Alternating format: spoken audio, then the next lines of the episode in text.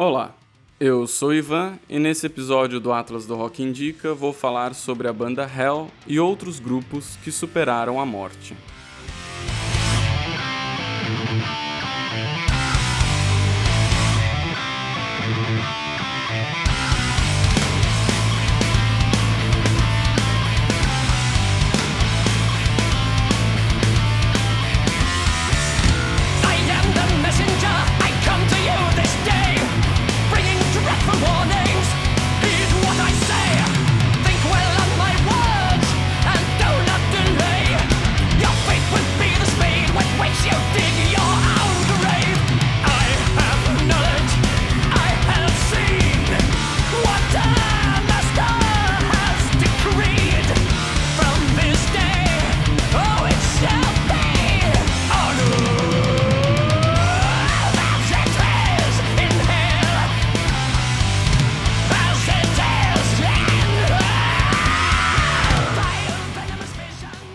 Início da década de 1980, surgia na Inglaterra uma nova leva de bandas de metal. Esse movimento ficou conhecido como New Wave of British Heavy Metal, nova onda de metal pesado britânico. Nesse contexto, foi criada a banda Hell em 1982. O grupo era uma junção de membros de outras duas bandas, Race Against Time e Parallax, essas bandas terminaram e alguns dos integrantes decidiram se unir para criar um novo grupo, a banda Hell. Eles ficaram conhecidos por suas performances ao vivo, que incluíam pintura corporal e a destruição de uma Bíblia.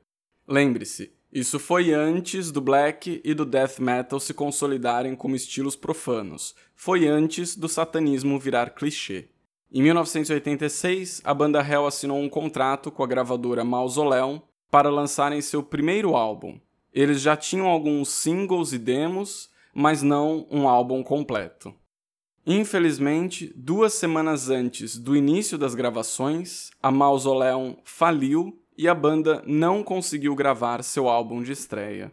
Pouco tempo depois, em 1987, o guitarrista e vocalista Dave Halliday cometeu suicídio e a banda encerrou as atividades. Apesar da banda Hell não ter conseguido gravar o álbum de estreia deles na década de 1980, eles não foram esquecidos. Lars Ulrich, o baterista do Metallica, já citou que Hell foi uma das suas influências musicais. E Andy Sneap, guitarrista e fundador da banda de thrash metal Sabbath, aprendeu a tocar guitarra com Dave Halliday. Além de guitarrista da banda Sabbath, Andy Sneap também se tornou um produtor musical, com mais de 100 álbuns em seu currículo. E ele teve um papel importante no retorno da banda Hell.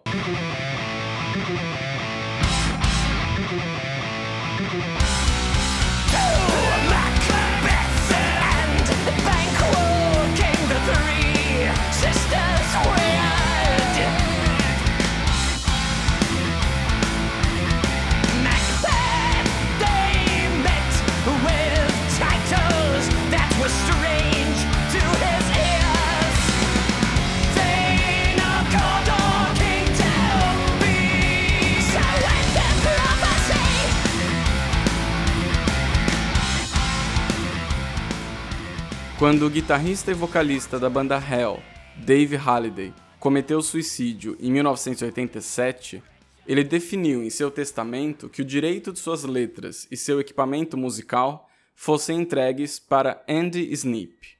Sneap tornou-se um produtor musical e os outros três membros da banda Hell se dispersaram.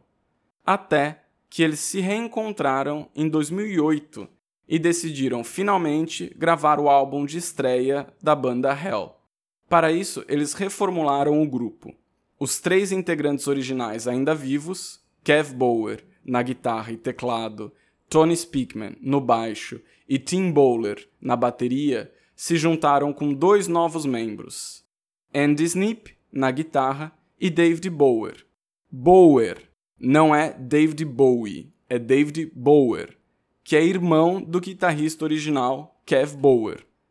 David Bower é um ator e ele entrou em estúdio somente para gravar algumas narrações que seriam usadas no álbum. mas a voz dele combinou com as músicas e ele acabou virando o novo vocalista da banda Hell. Eles não estavam com pressa, afinal já tínhamos passado 20 anos, então eles ficaram 3 anos produzindo o novo e primeiro álbum. Em 2011, finalmente foi lançado pela Nuclear Blast o álbum Human Remains. O álbum foi muito bem recebido e as performances ao vivo da banda também mantiveram a força que tinham há 20 anos atrás. Eles fizeram uma turnê europeia abrindo shows da banda Accept, Tocaram em diversos festivais, inclusive foram eleitos duas vezes como o melhor show no festival Bloodstock, que acontece no Reino Unido. Em 2013, eles lançaram o segundo álbum, Curse and Chapter, que tem algumas músicas escritas na década de 1980 e algumas músicas novas. E de acordo com o site deles, a banda Hell está preparando o terceiro álbum que será lançado em 2018. Todos os trechos das músicas que você ouviu até agora são faixas do primeiro álbum, Human Remains, lançado em 2011. Esse álbum são regravações das faixas que a banda tocava na década de 1980, com algumas inclusões ou alterações aqui e ali. Eu vou colocar uma comparação para você ouvir. Você vai ouvir a faixa Save Us from Those Who Would Save Us, mas metade dela é a gravação de 1983 e a outra metade é a gravação de 2011.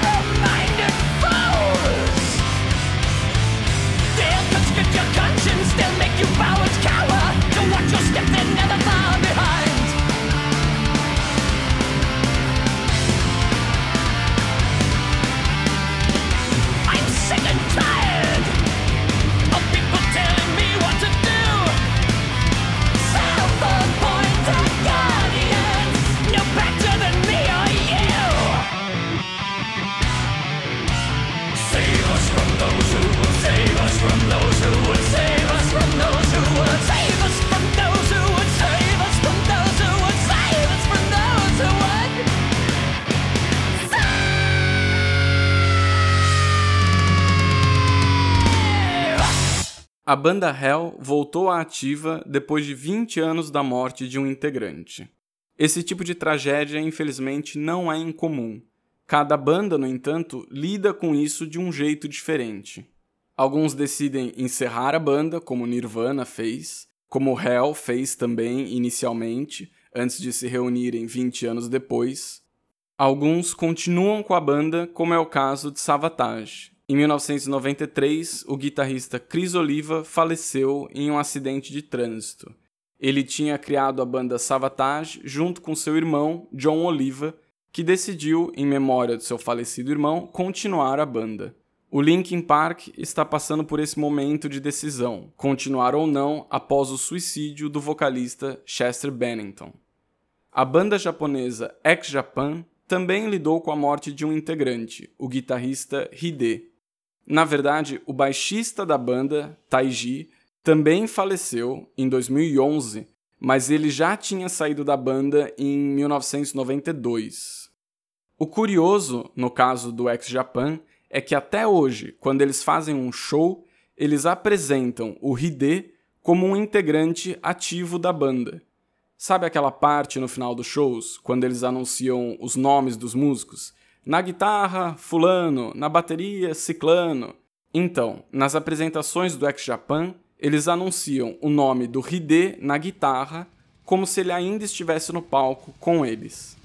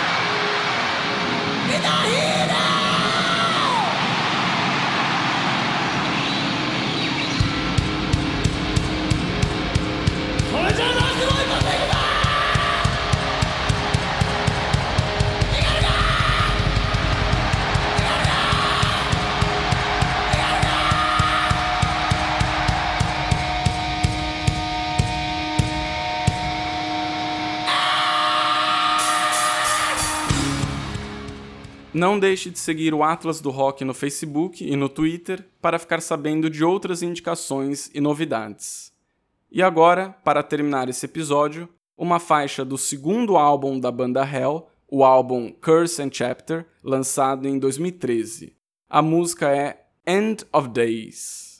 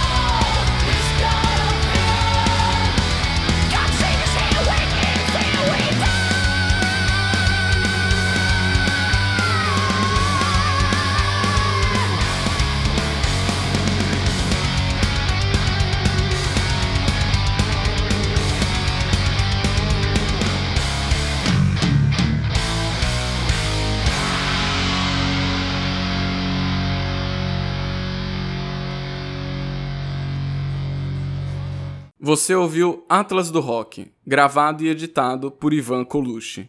Você pode conhecer mais do meu trabalho no site www.ivancolucci.com.br.